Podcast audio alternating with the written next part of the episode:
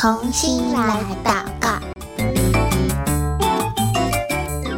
Hello，欢迎来到同心来祷告，我是贝壳姐姐。今天我们要继续为乌克兰的少数民族来祷告哦。所以呢，如果你手边有宣教日影的小朋友，可以帮我翻开二零二三年的宣教日影，然后找到七月十九号的内容。那如果你手边没有宣教日影，也没有关系，邀请你可以用听的，或者在我们节目下方的链接，就可以免费订阅一本属于你的宣教日影喽。那今天我们要为乌克兰的哪一个少数民族来祷告呢？他们就是亚塞拜然人，他的名字有点长，对不对？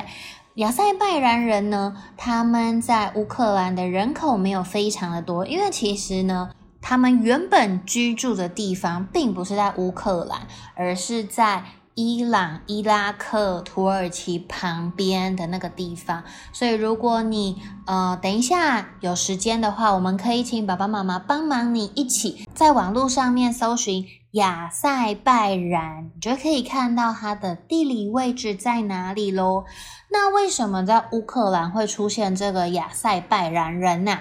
哦，它就跟我们之前祷告的俄乌战争一样，因为在这个地方发生了战争，所以这些亚塞拜然人呢，他们就从他们原本的家乡逃出来，逃到了乌克兰。为什么他们会打仗呢？因为领土的归属的问题，亚塞拜然跟他旁边的一个亚美尼亚，常常就会因为一言不合，他们就动刀动枪。所以呢，有一个叫做纳戈尔诺卡拉巴赫的战争，已经打了将近六年的时间。比俄乌战争还要长很多很多，对不对？造成数十万的亚塞拜然人，他们就迫于经济的因素，因为在打仗，所以他们就没有办法继续工作啊，赚钱，他们就只好移居到俄罗斯、乌克兰还有以色列等等的国家。加上石油的价格年年下跌，让亚塞拜然他们本来是。重度依赖石油的国家，他们的经济就受到很大的影响，国力快速的倒退，加上通货膨胀、货币贬值，还有失业率提高，就让这些更多的亚塞拜然人被迫的要离开他们的家乡，去到其他的国家去工作。赚钱，然后再按时间把他们工作赚到的钱寄回他们亚塞拜然的家。那根据官方的统计，目前大概有一百五十万名的亚塞拜然人生活在俄罗斯，就是他们在俄罗斯工作，他们举家搬到俄罗斯。但是这一百五十万人当中，有百分之九十，他们都属于非法劳工，就是他在俄罗斯工作其实是不合法的。那从二零二二年俄乌战争开打以来，由于战争的关系，就受到国际制裁的影响，住在俄罗斯的亚塞拜然人，他们就没有办法。按时的把钱寄回家，可是他们的家，亚塞拜然的家本来都是依靠他每个月这样寄钱回家，他们家才有收入，才可以过生活啊。但是因为现在打仗，他们就没有办法按时汇钱，所以他们的家庭经济状况就陷入了危机，陷入困难当中。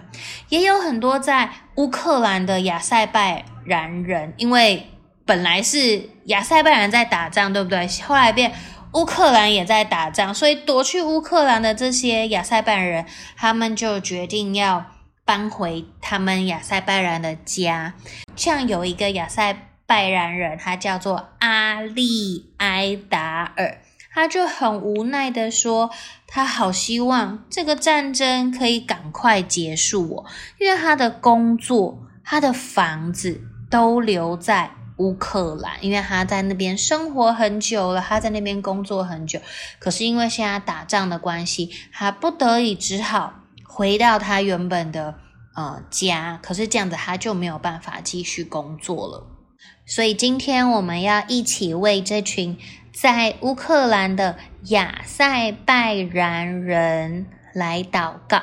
求主耶稣不仅仅看顾他们生活中肚子能够吃得饱，能够有钱来过生活，更重要的是他们的灵魂也能够在主耶稣的里面能够得享饱足，让他们虽然身处在战争之中，但是我们祷告，求神能够把从神而来的真平安放在这一群亚塞拜然人的当中，也让他们能够有机会听见福音，也帮助亚塞拜然跟亚美尼亚之间他们的这些冲突都可以化解开来。那我们今天就要一起来为亚塞拜然人祷告喽。那贝壳姐姐邀请你，我们可以闭上眼睛。等一下，贝壳姐姐祷告一句，也请你跟着我一起祷告一句。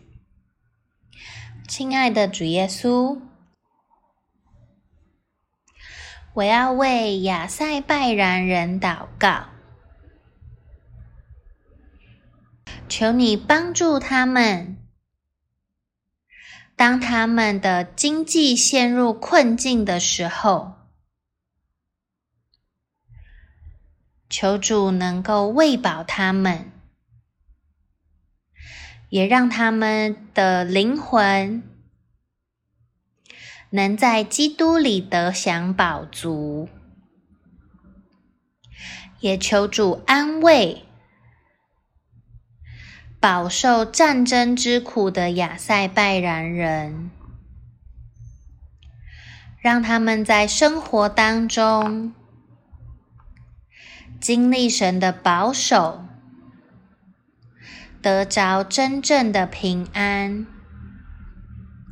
也让他们能够有机会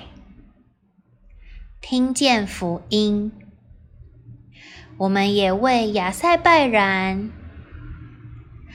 和亚美尼亚之间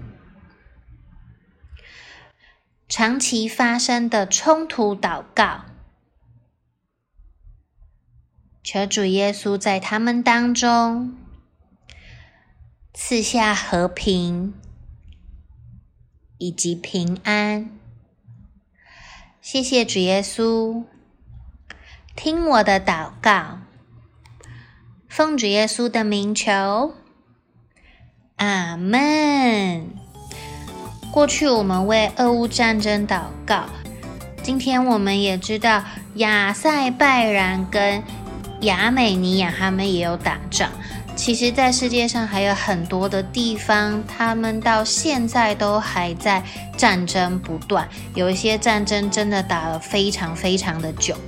战争对当地的居民、对一个国家的政策、经济都会有很大很大的影响，所以我们也要常常祷告，求主的平安能够在每一个国家、每一个族群当中能够带来和平，让我们都能够呃享受上帝所赐给我们每一天的生活，也安慰那一些正在经历。战争当中的人哦，